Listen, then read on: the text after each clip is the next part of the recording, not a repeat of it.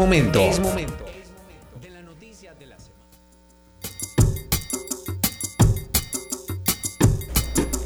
Es que es momento de Es arrancar, momento. de arrancar el programa, sí. De eh, Ládralo. Ládralo. Bueno, Bienvenido. bienvenidos a Ládralo, un programa de raya con el apoyo del Instituto Tecnológico Metropolitano dedicado a la vida y la protección de los animales. Empecé al revés. sí, Empezaste al revés, correcto. Eh, mi nombre es Juliana Ríos Barberi y soy la eh, directora de este programa y también soy estudiante del décimo semestre de Ingeniería Biomédica de esta institución. Mi nombre es Catalina Yepes, médica veterinaria de la Corporación Raye, codirectora de este programa. Y mi nombre es Andrés Camilo Puentes, comunicador voluntario de la Corporación Raya, saludando a todos nuestros facebookeros que nos siguen a través de la señal de Facebook like, eh, like, claro, like, like, like.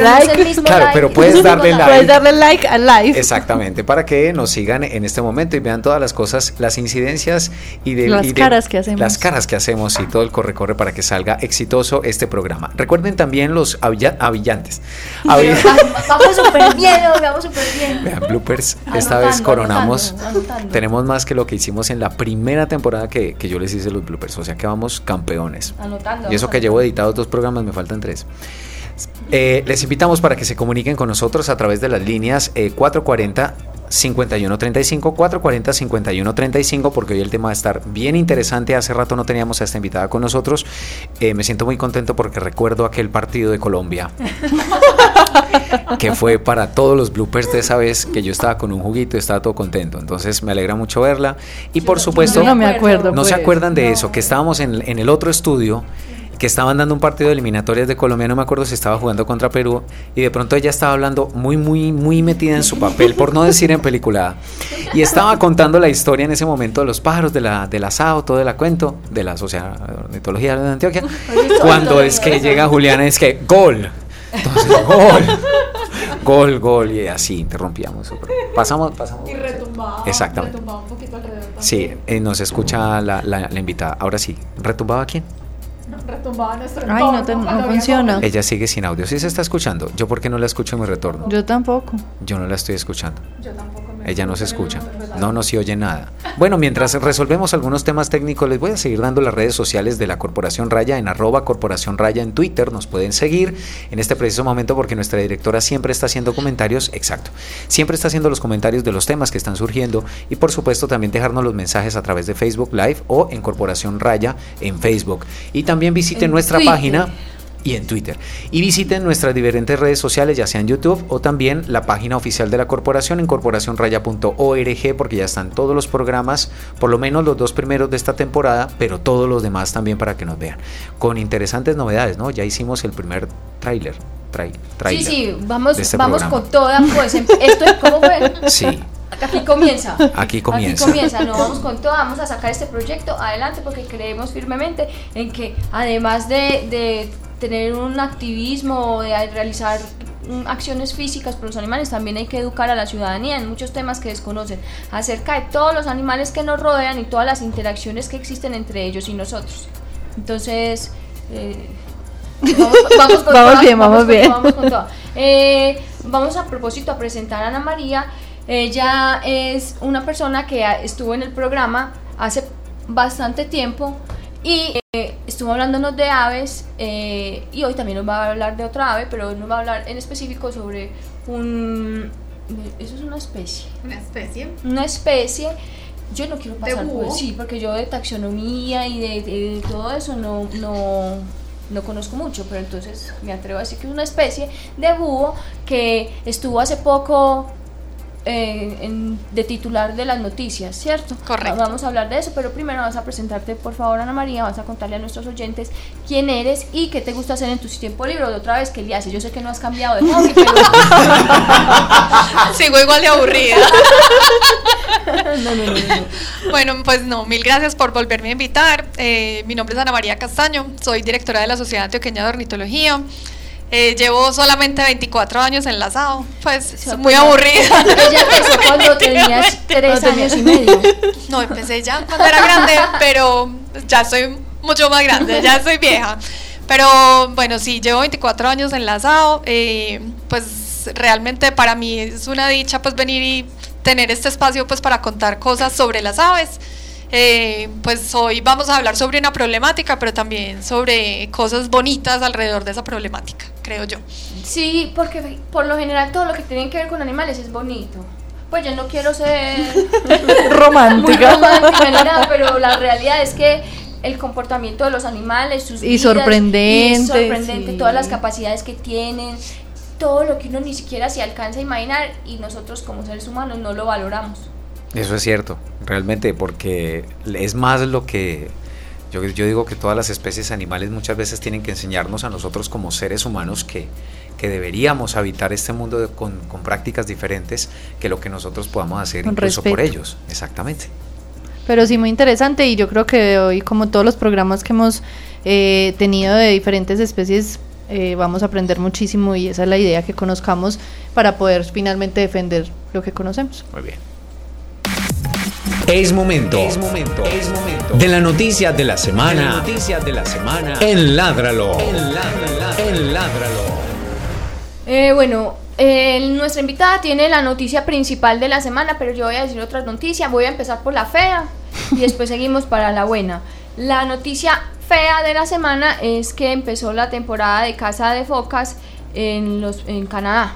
Esa, ese, eh, para mí eso es irreal que siga existiendo, como todas las atrocidades que hacemos con los animales. Para mí es irreal que siga existiendo eso, porque finalmente eso no se necesita.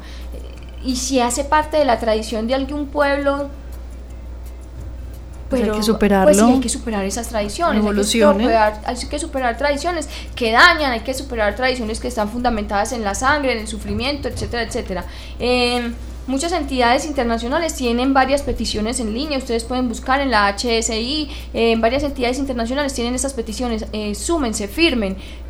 Parece poco desde nuestra casa simplemente llenar un formulario por internet y decir que firmamos una petición, pero esa es presión que se le hace a los gobiernos para cambiar situaciones como esta, que es bastante vergonzosa pues en un país eh, tan avanzado que ha demostrado en muchos aspectos, otros aspectos, eh, pues lo avanzado que está. Y es muy, pues a mí me parece bochornoso que eso siga sucediendo bajo cualquier criterio, me parece bochornoso que nosotros sigamos ma- matando animales por matar y ya, me parece terrible.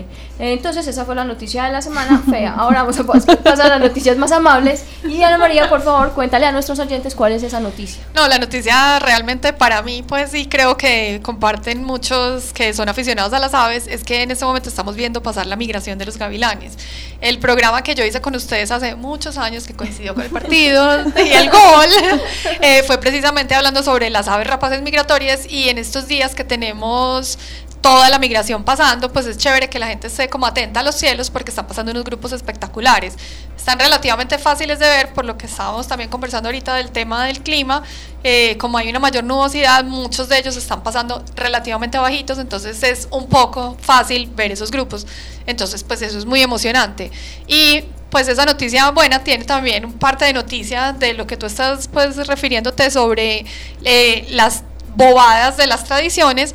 Eh, en Colombia fue tradicional asesinar estos gavilanes para hacer una sopa porque era, eh, pues tenía alguna propiedad sexual hacer la sopa del gavilán. Afortunadamente nuestra brutalidad ha sido parcialmente superada, entonces, eh, aunque era una gran tradición en el Tolima, es una tradición que ha estado desapareciendo y cada vez es menos, menos, menos común pues ver que alguien mate uno de estos gavilanes durante la migración, entonces es una doble noticia buena. es una doble noticia buena. Y yo creo que ahorita, eh, cuando desarrollemos pues el tema del programa del día de hoy, hablemos un poco de cómo una tradición mala se puede volver en una cosa buena para una región. eh, con el tema del avistamiento de aves, etcétera, Correcto. etcétera, etcétera. Sí. Desde el respeto, eso sí, porque es que no, es- porque ya ahora es que el ecoturismo es cualquier cosa y tiran basura por todas partes. No. Todo tiene que ser basado en el respeto. Entonces, ahorita En no dejar huella. en no dejar huella. ¿Qué, qué, cua- qué llego yo diciendo a las jornadas de esterilización de raya? Por Sin aquí gaguear, no sin pasamos, gaguear. por aquí no pasamos, no dejamos huellas, sino lo- los perros operados y ya. No se puede dejar huella. Pues ne- huella negativa. no. Negativa. Así debe ser, sí. Bueno, entonces, qué buena noticia. Eh, ¿qué, qué puede mirar? Uno mira para el cielo y ¿qué ve? No, eh, uno, uno de rayitas, cositas, de unas cositas, no. Realmente es como si vieras de esos grupos de los gallinazos que están como montados en esas térmicas, pero es cientos y cientos de individuos, inclusive miles de individuos juntos. Entonces, pues es un grupo de gallinazos supremamente exagerado y realmente si tenés muy buen ojo alcanzas a identificar que no son gallinazos. Pero pues eh, sí, la forma en que la gente los puede identificar fácilmente es porque ves un grupo muy grande de aves rapaces haciendo como ese movimiento en el cielo de ascenso en las térmicas, que es como en una espiral más o menos Sí, y que empiezan a moverse como así. Sí. ¿Qué nota? Eh, yo nunca, pues tengo muy, muy mala suerte para ver fauna silvestre. Pues mm, si yo veo cucarachas y eso es la fauna silvestre pues que yo generalmente veo. Hay que montear Soy- más. soy- pero vea, yo me voy para el monte y yo no veo nada. En las jornadas de estabilización vamos por el mar y la gente ve cosas en el océano y yo no veo nada. Nunca. Yo solo hice una tortuga. No sé cómo Yo vi explicarlo. una musaraña, es la única que he visto y la Ah, vi bueno. aquí en el ITM. No, pero no era una musaraña. Perdónenme. Una comadreja. Una comadreja. Ah, sí, sí, pero sí, una sí. comadreja es preciosa. Sí. Y no todo el mundo ha visto una Eh, comadreja, yo me entonces siento date por bien servida. Pues como Sí. que compensé. Compensé porque un qué punto a belleza favor. de animal. La otra vez que vino Sí. Carlos hablamos de ella y es un animalito muy, muy, muy hermoso. Ay, ese animalito se salió así. Yo siempre hago la dramatización. Pero ¿Cómo se salió? salió así a la cámara, así por favor. los Hay dos cámaras, entonces escoja una. Y salió. Y es por aquí muy un color precioso. Ok. Es Precioso. divino, es un animalito divino. Yo te- Sí. tuve la suerte de verlo aquí en el ITM. Quien creyera. ¿Quién Excelente. creyera? Sí. hacen parte de nuestro entorno. Comencemos entonces, Ana, contándole a la gente eh, como las características generales del búho, pues que nos, del que vamos a hablar eh, en la tarde de hoy, eh, cómo es su comportamiento, qué tipo de alimentación tiene, físicamente cómo lo pueden observar. Bueno, pues básicamente el búho importante que tenemos seleccionado el día de hoy eh, es el búho de la especie Pulsatrix perspicillata. Y le conocemos pues con el nombre vulgar. Sí, yo ahí en Twitter. Después se los mando. Pues, Pues yo llegué hasta Pulsatrix. Pulsatrix pers, perspicillata con doble L, pero no importa. Es que bueno. Eh, le conocemos como el búho de anteojos. Ok. El búho de anteojos es uno de los búhos más grandes que tenemos nosotros en Colombia. Y pues eh, como, como la mayoría de búhos, ¿cierto? Es un animal de hábitos nocturnos que su, su vida es, consiste en cazar. Entonces son controladores principalmente de pequeños vertebrados. Bien. Pequeños vertebrados como roedores, como murciélagos, lagartos, animales de ese estilo. Entonces, digamos que son unas especies, pues es una especie muy importante que cumple un rol fundamental en el ecosistema porque es como el águila nocturna, ¿cierto? Entonces, todos se acuerdan en la clase de biología que las águilas estaban, las águilas y los leones eran lo que nos enseñaban, Sí, en ¿cierto? la, en la- en la cosa arribita de En la, la- cadena alimenticia, en el de la triangulito. cadena, Sí. Entonces los búhos también están parqueados allá en el tope de la cadena. Entonces cuando vos desequilibras el punto de arriba de la cadena, lo que tenés es que la cadena se hace así, ¿cierto? Se, se expande. super expande en la base.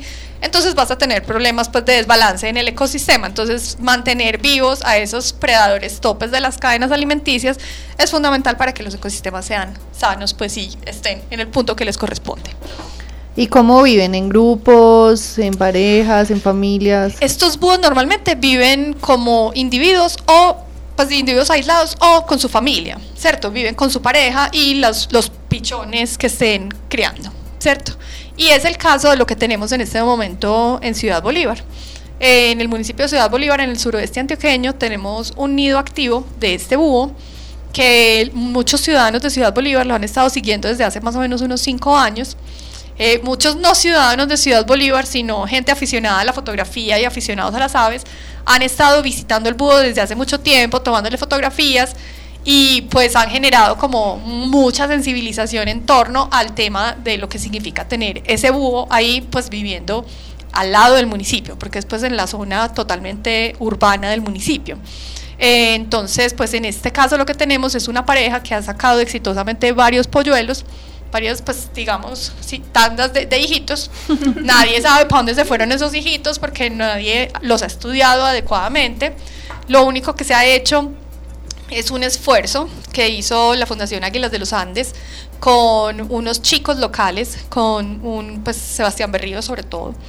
Eh, y ellos han estado es caminando debajo de los sitios donde se parcha el búho, donde está parqueadito todo el día y buscando eh, unas cosas que se llaman las egagrópilas. ¿Cómo se escribe egagrópilas? ¿Las qué? egagrópilas. Egagrópilas. Eso. Entonces las egagrópilas son las partes que no alcanzan a digerir de las presas. Es decir, Ah. las aves rapaces lo que hacen es que se comen un ratón, ¿cierto? Y en su proceso digestivo pues separan todo lo que es digerible, pero su organismo hace como una acumulación de, de cosas como dientes, huesos, pelo, ¿cierto? Y digamos que lo retiene en una parte previa pues a, al- pues, a la Un formación de las heces. ajá. Entonces ellas la, la retienen acá y llega un momento en que hace ya la formación de una bola y esa bola es lo que se llama una egagrópila y ellos lo que hacen es que la regurgitan. Entonces lo que pasa con esas egagrópilas es que como no fueron sometidas a un proceso de digestión, el hueso está intacto, el diente está intacto, el pelo está intacto. Entonces esas egagrópilas son fundamentales para que uno pueda estudiar qué es lo que come ese animalito. Claro. Entonces, digamos que el estudio, pues la recolección de esas egagrópilas es fundamental para que aprendamos un poco más sobre ellas. Vea, se hacen una autoapendicitis ellos. pues claro, porque es, es, Ay, no, es lo que no les Dios. sirve. Por Dios, ven, no, es eso. Uno cuando, No, no, no, no, no. uno cuando come esas, sí, ahí. esas cosas, a uno se la tienen que sacar con cirugía. Ellas no, ellas regurgitan las egagrópilas. Ah, usted dice es que cuando uno saca la Claro. eso está lleno de huesos, Claro, de cositas, palitos. De pelos. De, de, de- de- la- la- la- las políticas esas del maíz que no se pasa, todo eso. ¿Las las qué? Peloticas del maíz. A las peloticas del maíz. De la, de la granadilla. Andrés, basta. Basta ya. Ya Ay, no, Dios pero mío. es que bueno, era un Pero no, ejemplo. Deje así, venga. de- dejémoslo así. Vol- volvamos al tema no del búho. Ana, eh, son monógamos, pues son, hacen parejas. Es decir, realmente no se sabe con certeza, pero por lo poco que se conoce se cree que sí. Eh, el- realmente la importancia de este grupo de búhos de los que estamos hablando en este momento es esa, que como no se sabe casi nada, esta familia representa una oportunidad de estudio pues única, ¿cierto? Entonces por eso es que hemos hecho tanta bulla y por eso es que eh, por ejemplo, Corantioquia atendió inmediatamente la solicitud que la SAO le formuló de la medida cautelar para la suspensión de la tala, porque ellos también se dieron cuenta pues que es que era un, pues, una familia con unas características especiales. Entonces, realmente, perdón, de la, de la biología y de la ecología del búho no se sabe demasiado porque es un búho que normalmente habita las zonas de bosques, Eso más es. bosques. Y si hay reportes del búho pues en sitios, pero un búho solo una vez se ve de vez en cuando, pero no realmente un seguimiento de nidos. Y pues aquí ha habido el seguimiento porque ha habido observadores, pero no ha habido estudios como tal de no se ha visto el nido como tal, se ha visto que han sacado los pichones, pero no se ha observado el nido físicamente. Entonces digamos que todavía nos faltaría mucho para aprender de esta familia. ¿sí? Eso quiere decir que no hay eh, elementos precisos para determinar cuál es el hábitat que hay que proteger para los búhos. Pues lo único que tenemos claro de lo que habría que proteger es el hábitat que están usando en este momento, que es donde están, digamos, criando a sus juveniles. ¿cierto? Eh, porque es lo que han estado usando para criar a los otros juveniles que han sacado en los años anteriores. Entonces eso nos indica, es como, como si vos estás en una casa segura, vos crías a tus hijos tranquilos, ¿cierto? Eh, el hecho de que ellos ya hayan sacado otros, otras crías en años anteriores y lo hayan hecho de manera continuada, significa que ese es un hábitat adecuado, pues, donde están bien, donde tienen suficiente alimento, donde eh, se, se pueden camuflar en caso de sentirse inseguros, pero también ellos eh, son bastante simpáticos inclusive con la gente, o sea, tú te les acercas y ellos se hacen los dormidos, después como que te empiezan a mirar y si ya te acercas mucho, te abren Abre así el ojo como, ¿qué Genial, hubo?". vean, los que Pues, están en Facebook Live pueden ver muy bien Demasiado. el gesto. o sea, es como cuando usted está al lado de alguien y lo mira como de, "¿Qué hubo? ya se fue. No o se ha sea, ido. ¿qué respétame el quiere?". espacio pers- personal, algo así como... "Mm". Yo tengo una pregunta. Eh, ¿Qué dice la teoría que cuál es la distribución geográfica de esta especie? No, esta especie es- inclusive está supuestamente pues en casi todo el territorio nacional. Está en varios países del trópico, es decir, no estamos hablando de una especie endémica, tampoco estamos hablando de una especie amenazada de extinción. Estamos hablando de una especie que puede ser una especie sombrilla, una especie que tiene que es carismática, porque si ustedes vieron la invitación del programa, la foto de ese búho pues no puede ser más papacito, pues es que no, No, da para más lindo, pues es imposible un búho más bonito. Eh, entonces, pues por lo estético es precioso. Eh, por lo misterioso de que la gente no sabe casi nada de búhos, entonces a usted le dicen un búho como, wow, pues qué nota, súper bacano, súper raro. el que salía en, el- en la cosa de infancia de uno que se llamaba en el curso del saber era La Ah, alegría el del tesoro del Ah, saber, el tesoro del saber, sí, sí, sí. salía un Era, era muy sabio. Y el búho siempre ha sido en las culturas como un símbolo de sabiduría, ¿cierto? Entonces, pues digamos que no, no es una especie amenazada de extinción, no es una especie endémica, pero es una especie bastante importante que en este momento, lo- de lo poco que se sabe que está pasando en el sitio donde está esta familia, es uno de los principales controladores de la población de ratas. ¿Y a qué humano le gusta que las ratas pululen? Pues yo sé que ustedes son protectores de animales, pero a ustedes no les gustan las ratas pues en la casa. No, no. No, y no solo eso, es, es el tema del Salud ecosistema, es el tema del equilibrio de la cadena alimenticia, Correcto. son muchas cosas que sí, o sea, como decía Juliana, recuerdo muy bien en un programa que decía, no, pues qué lástima que los maten, no sé qué, no recuerdo de qué especie estábamos hablando, pero era algo necesario y sigue siendo algo importante en ese, en ese equilibrio. Sí, bueno, la- de todos modos, las ratas también ponen en peligro muchas otras especies de la vida silvestre, ¿cierto? Entonces, eh, pues las ratas son especies introducidas que son supremamente ágiles, depredadores, prolíficas. Entonces, eh, digamos que ellas también, a su vez, por ser depredadores no naturales del ecosistema, pues ponen en peligro también muchas especies pues residentes nuestras.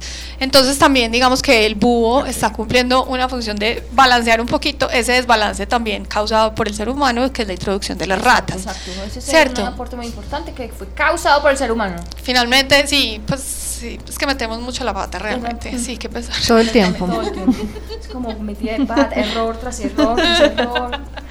Sí, entonces pues bueno, eh, y yo creo que esto que ha pasado con el búho ha sido una cosa muy bonita, porque sí, el búho es muy hermoso, el búho cumple una función ecosistémica, el búho está en unos remanentes de lo que alguna vez fue el bosque de ribera, pues del río Bolívar, que ya de bosque de ribera no queda nada, quedan unos árboles aislados, pues porque el, el cauce ha sido completamente invadido eh, nuestros procesos históricos pues de, de construcción de los pueblos pues ha sido supremamente errado. Entonces digamos que esto del búho ha sido una oportunidad muy bonita para también ayudarle a que la gente de Ciudad Bolívar vaya y vuelva y mire el río, mire la cloaca en la que convirtieron ese río, eh, pues se den cuenta que un búho, una especie pues que ni siquiera le habían parado muchos de ellos bolas, eh, puede atraer turismo, pues atrae gente que mínimo pues llega, se toma un café, paga un almuerzo, ¿cierto? Por ir a tomarle una foto a un búho eh, o le paga a un muchacho local porque le vaya y le muestre dónde está el búho. Entonces, digamos que no, el búho no va a ser rico al pueblo de Ciudad Bolívar, pero eh, puede empezar a generar dinámicas distintas. El que va y ve el búho y de pronto ve que hay un buen ecosistema, pues pregunta si hay una finca donde quedarse. Es decir, se pueden generar muchas dinámicas en torno al turismo. Todavía no tenemos un turismo tan bien organizado como para decir pues que, que va a ser una dinámica muy consolidada, pero poco a poco sí se pueden atraer cosas. Y también pues ver ese ecosistema tan aporreado, eh, yo sí espero que no con las generaciones viejas, pero las generaciones nuevas sí se den cuenta pues que, que, que hay que pensar y repensar muy bien dónde estamos ubicando los pueblos, porque es un riesgo muy grande. Ciudad Bolívar está a como a 5 kilómetros de Salgar. Y la tragedia de Salgar ocurrió porque Salgar tenía invadido el cauce del río.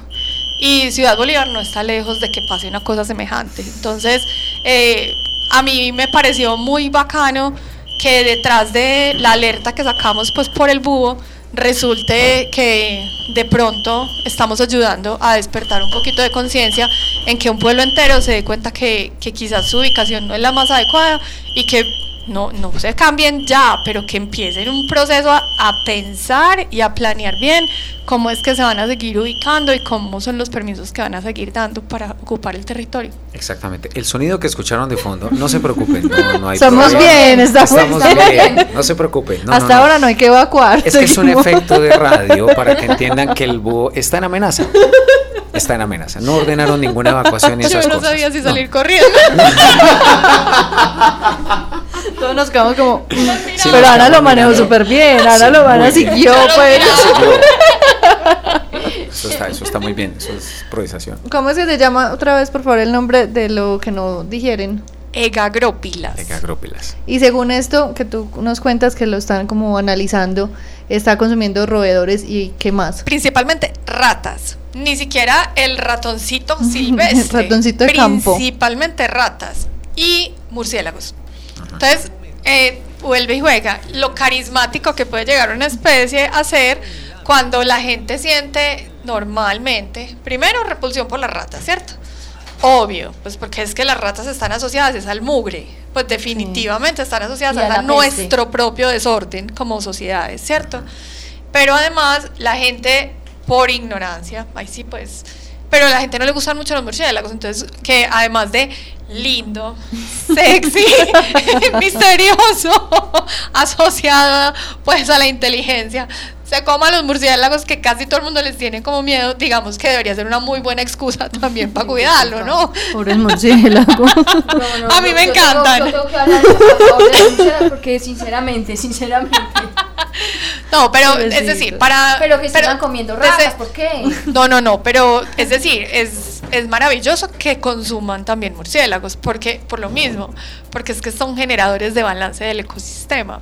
Si dejaran de consumir los murciélagos, es probable que algo raro pasara en ese ecosistema también, ¿cierto? Ellos naturalmente comen murciélagos. Y lo bonito también alrededor de lo que estamos viendo ya con todo lo que ha pasado con el búho, es que mucha gente ya no nos está reportando solamente, ay, es que el búho nosotros lo habíamos visto en tal árbol, en tal árbol, sino que la gente nos dice, y también hemos visto tales cosas. Entonces ya, inclusive hay una página en Facebook que se llama Salvemos al Pulsatrix de Ciudad Bolívar. Y la página, la gente misma de Ciudad Bolívar está posteando las fotos de toda la vida silvestre que hay alrededor de ese río. Y muchos también están posteando con tristeza, por ejemplo, las fotos de la basura que están tirando al río. Entonces, bacanísimo, pues que un búho despierte, pues como este pedazo de conciencia, ¿cierto? En toda una Exacto. comunidad. Ana, ¿qué amenazas, pues además de los seres humanos, qué amenazas eh, puede tener este búho no solamente pues en, en- ahí en Ciudad Bolívar, sino en todo el departamento de Antioquia? No, en términos generales, como normalmente está asociado a esas zonas de bosque, en general, pues todos los procesos de deforestación, pues mejor dicho, es que casi todas las amenazas pues son causadas por algo antrópico, ¿cierto? Entonces, esos procesos de deforestación obviamente disminuyen pues eh, las áreas disponibles pues para que estos búhos se desempeñen naturalmente pues en los ecosistemas. Entonces, yo creo que esa es casi siempre la mayor de las amenazas, ¿sí? El ser humano, como El siempre. ser humano como siempre. Eh, Ana, vos hablabas ahora de, de unas personas que están pues como estudiar, pues tratando de estudiar o acercándose más a comprender qué está sucediendo. Hablemos un poquito de eso que ellos estén haciendo. Sí, mira, eh, la Fundación Águilas de los Andes, ellos empezaron a, pues, a pedirle a, a unos chicos locales que ayudaran a recoger las agagrópilas, pues como para arrancar a, a entender un poquitico de qué es lo que estaba pasando con el búho.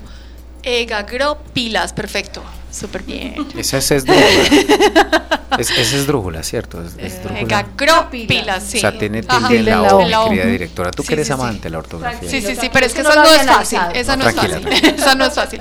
Eh, inclusive yo les cuento que la Fundación Águilas de los Andes con la SAO escribió una propuesta de investigación para hacer un proyecto con el búho y estamos en el proceso de conseguirle pues dinerito para que sea posible poner a los chicos locales pues que están tan interesados en hacer el seguimiento acompañados con biólogos para que hagan un trabajo pues como mucho más serio.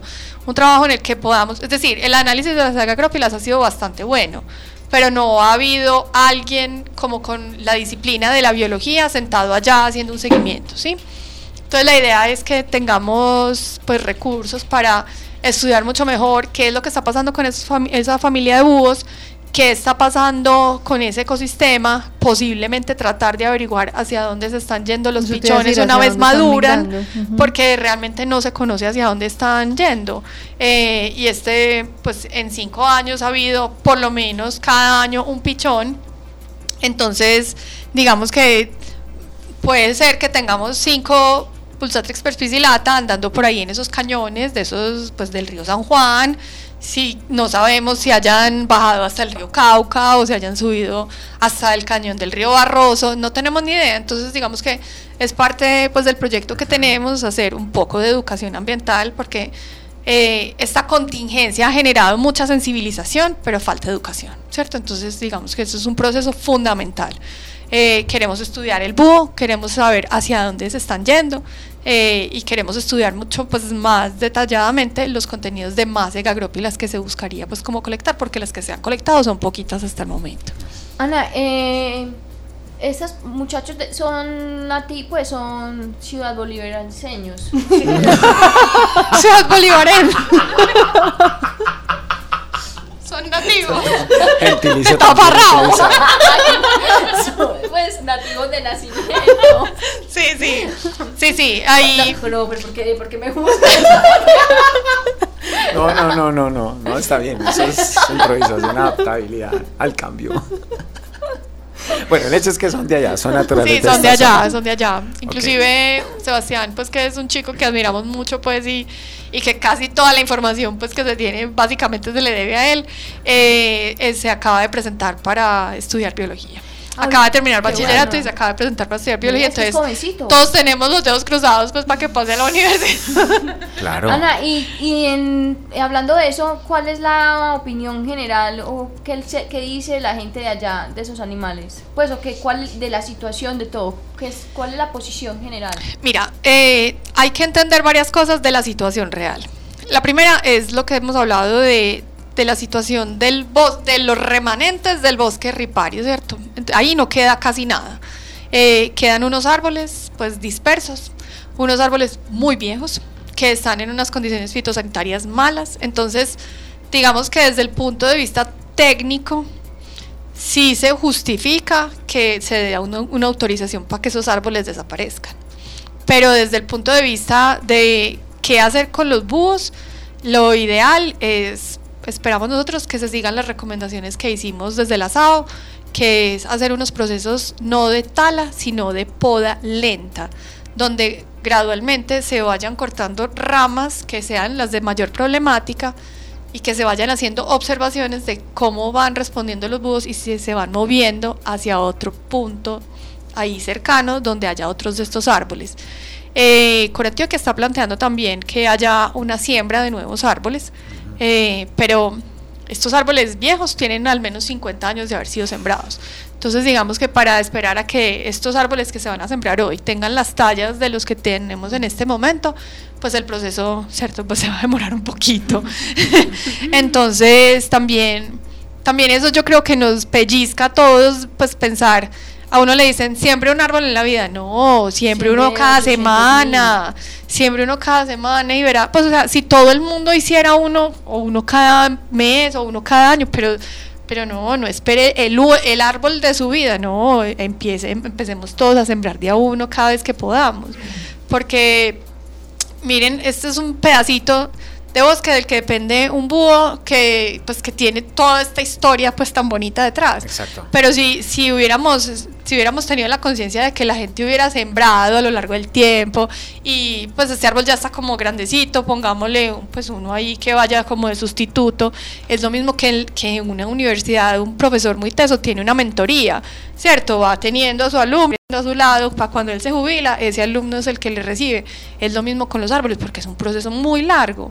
Entonces, pues bacano también. Yo sí estoy, yo estoy muy triste porque yo no tengo mucha esperanza de que esta familia tenga muchas posibilidades de quedarse ahí.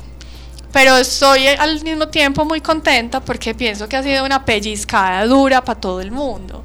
Y ponernos todos pues como, de- como ay, si hubiéramos, si hubiéramos, pues entonces arranquemos, hagamos ya y pues puede que Si no dentro de hechos. 30 años o 50 años haya una situación similar y haya que cortar un árbol y no importe porque es que hay 50 alrededor que pueden servir de refugio.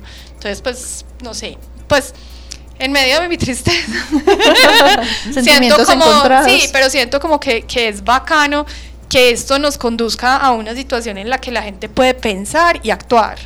O sea, pueden- podemos empezar a tomar acciones ya que sirvan para el futuro. Pues sí, quiero soñar.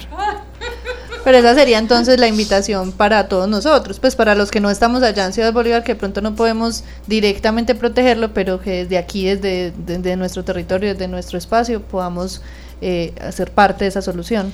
Y no solamente es en Ciudad Bolívar, es que es en cualquier parte donde nosotros estemos, porque es que allá es el búho, en cualquier otra parte puede ser un gavilán, en otra parte puede ser un pájaro carpintero, en otro lugar puede ser cualquier otra cosa, en otro sitio puede ser un punto de anidación de unos murciélagos que sean preciosos y que sean polinizadores fundamentales para un cultivo y la gente no sabe, ¿cierto? Como los del agave. Como los del agave, exacto. Entonces, eh, digamos que, que no, no es descabellado pensar que si cada uno de nosotros se sensibiliza y tan lindo el búho, pues ay, ve, qué bacano. Yo, yo aprendí detrás de un búho que debería también ayudar a, a- como a- yo a crear ecosistemas, pues o a mantener ecosistemas, bacano. Pues triste por unos individuos, unos individuos de búho que seguramente van a, a tener que irse de ahí, ¿cierto? Pero yo no, o sea, yo desde que empezamos con este proceso, a mí no me ha parecido ni, ni necesario pelear con las autoridades, ni insultar a nadie, ni nada. Es como, pues pucha, pellizquémonos todos. Y, hey, señor alcalde, venga, ¿por qué no piensa en otras alternativas de desarrollo de su municipio? Eh, ¿Qué tal que us- o sea, yo, y es una cosa que les he escrito mucho a las entidades, pues, como responsables, es, hey, no es más caro hacer un pago de unos muertos y un pueblo destruido por una creciente que empezar a hacer ya una planificación responsable del territorio. Pues, sí, no. Sí, Y yo- no solo pesos. pues que, pues, son muchas cosas. La muerte de un montón de gente. No, pero es que a propósito de eso, en estos días escuchaba a un señor presidente, digo el nombre, no, No, es un señor sí, presidente. señor presidente que hablaba respecto a la tragedia que hubo en Perú. Yo no sé si demás que lo vieron. Sí, sí, sí, sí, ahí. claro, claro que sí.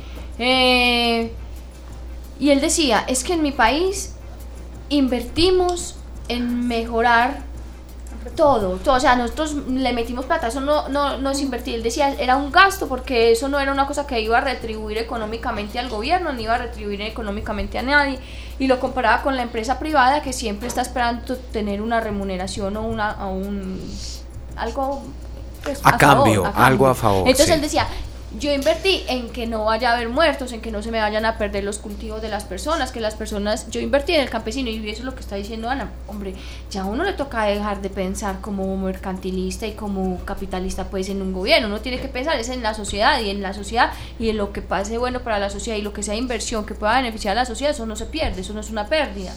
Entonces, en la prevención debería, eh, pero si yo, desde chiquita estoy oyendo es que prevenir es mejor que lamentar y eso no lo hemos podido aprender. Yo sé que hay muchos académicos que de pronto nos pueden escuchar y, y pensarán que hablar de la sostenibilidad es algo ya retórico, repetitivo, pero es que el tema, el tema está ya en este momento en boga incluso hace ya muchos años, por lo menos desde el 2009-2010 para acá.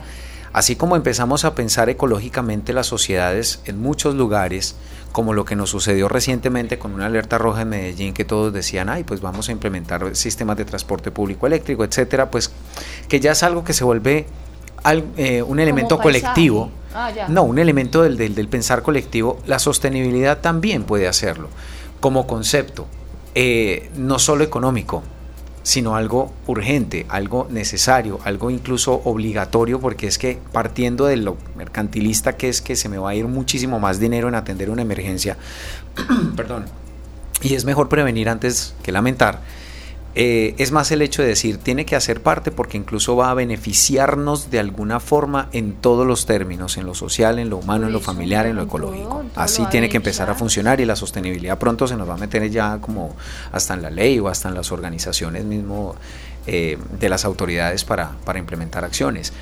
Y me contestabas un poco hace un rato una pregunta que te quería hacer era qué tanta receptividad existe de parte de las autoridades.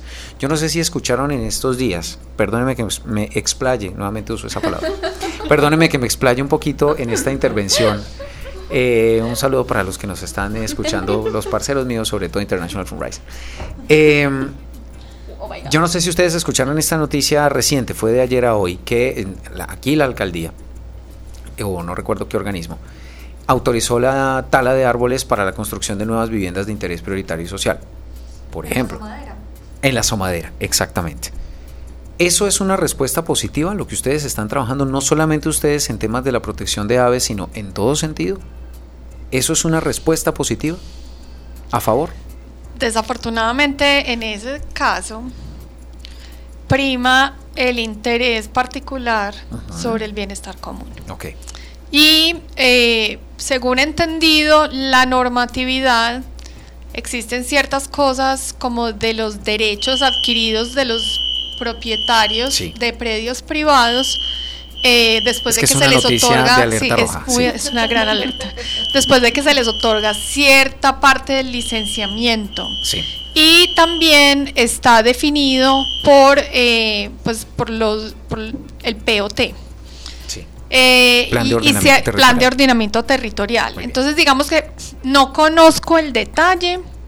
Digamos que desde el punto de vista de las relaciones públicas es muy inconveniente que las autoridades hayan otorgado ese permiso justo en la contingencia o que nos hayamos dado cuenta justo en la contingencia ambiental, pues de la calidad del aire. Exacto. Eh, pero también, es decir, el problema va mucho más allá y tiene mucho que ver con el signo pesos y las posibles demandas de los privados a las CAR por no otorgar esas licencias. Entonces, en muchos casos, yo sé que la gente dice, ay, ¿cuánto le pagaron al funcionario? Ay, no sé qué. Yo, casi todos los funcionarios de CARS que conozco son gente muy buena. Pues, o sea, pues obviamente uno pues no, no puede saber nada exactamente de todos los humanos, pero casi todos los funcionarios que yo conozco son personas muy buenas. Entonces yo pues me niego a pensar que los que yo conozco van a ser una marranada pues por un peso. No. Porque acuérdense que las marranadas están prohibidas. pero, pero digamos que son muchas las presiones económicas y amenazas de demandas y cosas de ese tipo que enfrentan diariamente los funcionarios y las directivas en las CAR cuando no permiten el desarrollo. Entonces, el, tema aquí tiene que ser eh, de, primero, una planeación del territorio mucho más detallada y ojalá mucho más congruente. Eh, que de todos modos, aquí sí se ha hecho un esfuerzo muy grande porque haya una planeación ordenada del territorio, pero, pero faltan muchos detallitos, ¿cierto? Y hay cosas que en las que sí, pues nos, nos descachamos, ¿cierto? Pero además de ese tema de la planeación del territorio, también faltaría voluntad por parte de algunos privados de entender que pues no siempre eh, el interés privado es el más importante. Y, eso nos falta mucho como sociedad. Y en este caso, por ejemplo, el búho, perdón, pues porque están que lloran, ¿cierto?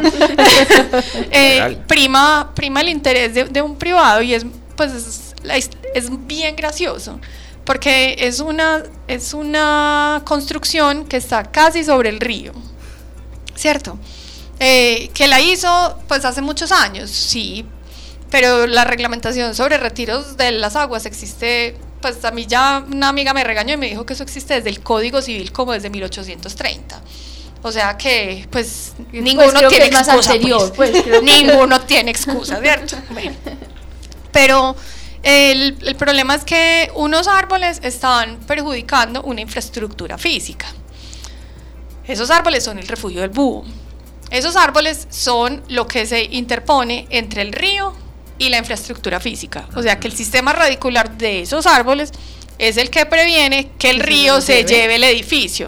Ah. Entonces yo también en las conversaciones he dicho, pues, señora, o sea, no, no, es mejor dejar el arbolito y hacer pues como una podita y conservar pues que esas raícesitas la cuiden pero finalmente ella ya hizo una parte de un muro de contención, entonces ella piensa que ah. puede hacer la otra parte y que no necesita los árboles.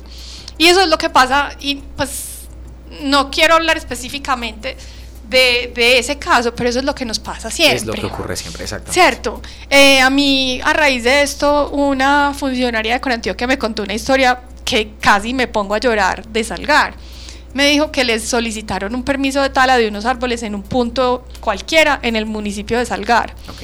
Y ellas dijeron, no, esos árboles están buenos, entonces no otorgamos la licencia. Vino la creciente de Salgar y esos árboles estaban parqueados y la casa de la señora quedó intacta. Y esos árboles le salvaron la casa. A la Los árboles que, no dieron autorización para tala, salvaron esa casa. O sea, es como... Y fueron y entonces, le tocaban a la puerta, señora, señora. ¿Se acuerda que usted había... Vea. Pues solamente se acuerda, pues. Pero la- las funcionarias de Corantioquia cuando me contaron eso, yo les decía, sí, pues es que esperemos unos años. Aquí se puede hacer un muro de contención, pero es que es una obra civil que va a estar expuesta a que el río crece, que eroda el cauce, o sea, miles de cosas. Entonces, pues tampoco, tampoco es una garantía. Pero, pero sí es una invitación muy difícil de entender para la gente. Pues es, y nosotros, yo hoy estaba leyendo un artículo en Semana Sostenible de, de qué tan ambientalistas somos y era como una invitación, me gustó Sí. mucho, porque dice que es que sí, es que nosotros estamos completamente aislados por nuestra forma de vida. Nosotros creemos que el agua sale de la llave. Sí, total. ¿Sí o no? Pues estamos convencidos. O porque la vende, pues, en la botella. ¿Sí o no? Entonces el agua sale de la tienda. Pues, y lo mismo, la comida sale de, Del pues, del supermercado. supermercado. Entonces, que, pues, por esa misma desconexión que tenemos con la naturaleza, porque ya no nos consideramos de la naturaleza, es que No, cometemos es tantas especie, ni estupideces. es del reino animal. Hay, hay hay gente que dice que no somos animales. Pero animal. Yo no soy ningún animal, no, pero señor, pero. Pero venga. Pero usted ya hizo un mamífero. fotosíntesis Es un hoy, ¿o mamífero. qué? Usted es un mamífero. ¿Qué? ¿Cómo se le ocurre? ¿Qué tan inerte eres? ¿Qué tan inerte Entonces, esa misma, esa desconexión hace que seamos constantemente estúpidos en muchas de nuestras acciones. O sea, porque vamos en contravías de nosotros mismos y ni cuenta nos damos.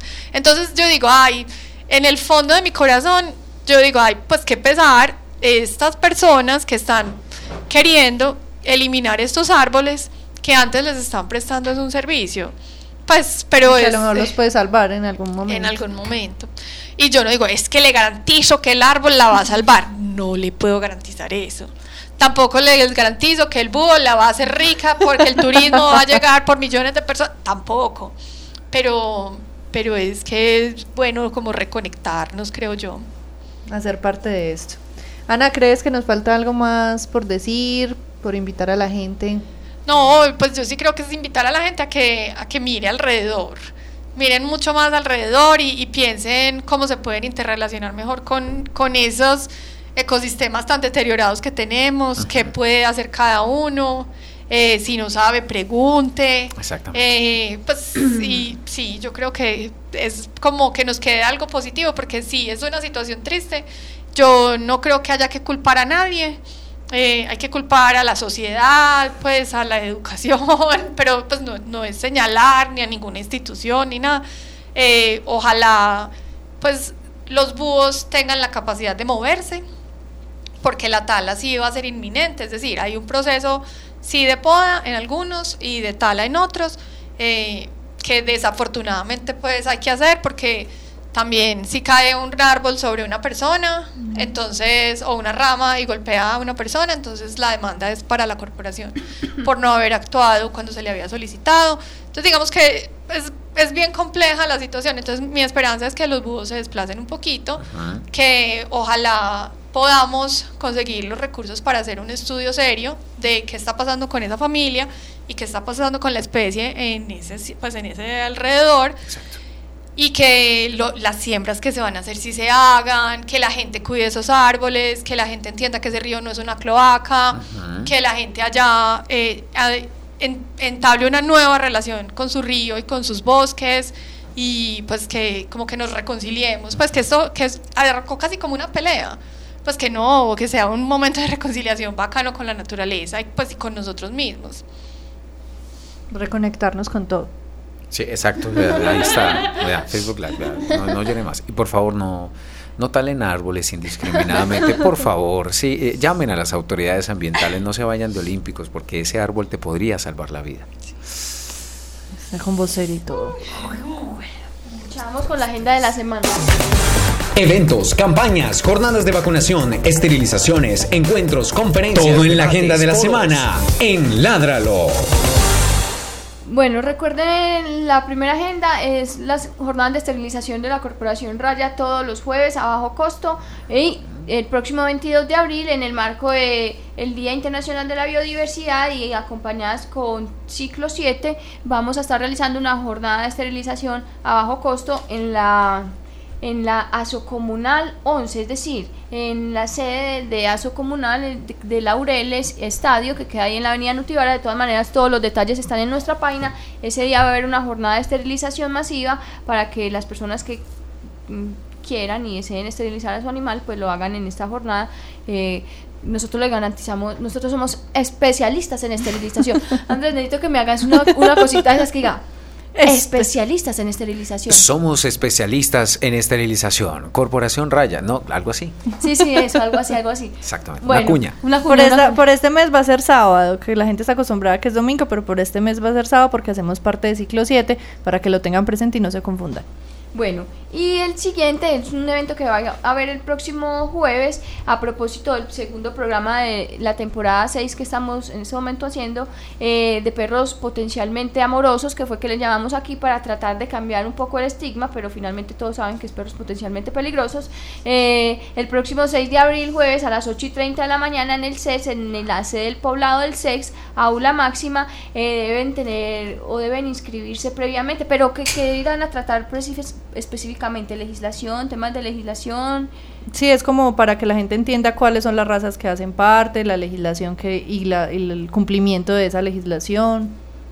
Bueno, eh, pueden inscribirse en el 440-0555, extensión 1534, y en el correo electrónico educación continua mvzb pequeña arroba ces.edu.co. Recuerden que ahí pueden inscribirse eh, para asistir a este conversatorio que se va a realizar sobre los perros. es gratuito. Es gratuito sobre los perros potencialmente peligrosos el próximo jueves 6 de... 6... Sí. 6 de abril a las 8 y 30 de la mañana. Por aquí hay una. Sí, por supuesto. Y yo los puedo invitar. Por supuesto. El último jueves de abril, es el jueves 27 creo, es la conferencia mensual del asado y vamos a tener como invitados a unas personas de Urabá, de una organización que se llama Urabá Birding, que nos vienen a contar cuáles son las aves que hay en el Urabá.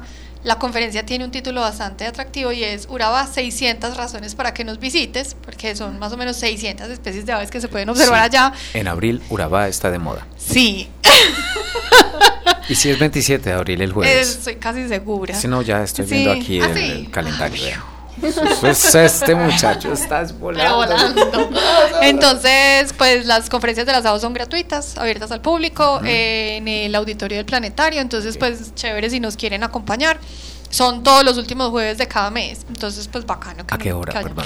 A las 6 y 30 de la 6 tarde. Siempre O sea, es que salimos del programa. Siempre ahí en el planetario. Yo salgo de aquí corriendo porque voy para la asamblea del asado. Ok. Corriendo. Muy bien. Y nosotros podemos salir ese día del programa corriendo para allá. Exactamente. Más o 6 menos. de la tarde, 4 minutos, tráfico parcialmente lento. No me digas. Pero yo sí creo, no se vayan a esperanzar de que van a salir y van a llegar entre, en par, en Par patadas. par patadas. Exacto, par patadas. Muy bien. Bueno, eh, Ana, muchas gracias por haber estado aquí. Eh, como siempre, Buenísimo. pues aprendimos. ¿Cómo dices? Buenísimo. Cuando es demasiado bueno. me fascina que ella- Me fascina que Andrés ella le venga. pasa algo, le No, pasa no, no, algo. es que me fascina. Cuando, cuando ella vino fue lo mismo, o sea, tiramos mucha caja, reímos demasiado. Siempre pasa algo y un ruido pasa alguna extraño. cosa. es- Bueno, muchas gracias por haber venido al programa, por habernos enseñado tanto sobre esta especie que está ya eh, tratando de concientizar a Sí. toda una comunidad, no solo sobre su, su existencia, sino sobre su relación con todo el entorno. Muchísimas gracias por invitarme y pues no, espero que todos aprendamos a mirar un poquito más la naturaleza con yo más esa- amor. Yo esa vez le hice una pregunta. Yo, aún no necesitan comunicador. No me... Dios mío, Andrés, respete Andrés, por dos favor, años no, después. respete por favor a los Andrés invitados. oficio.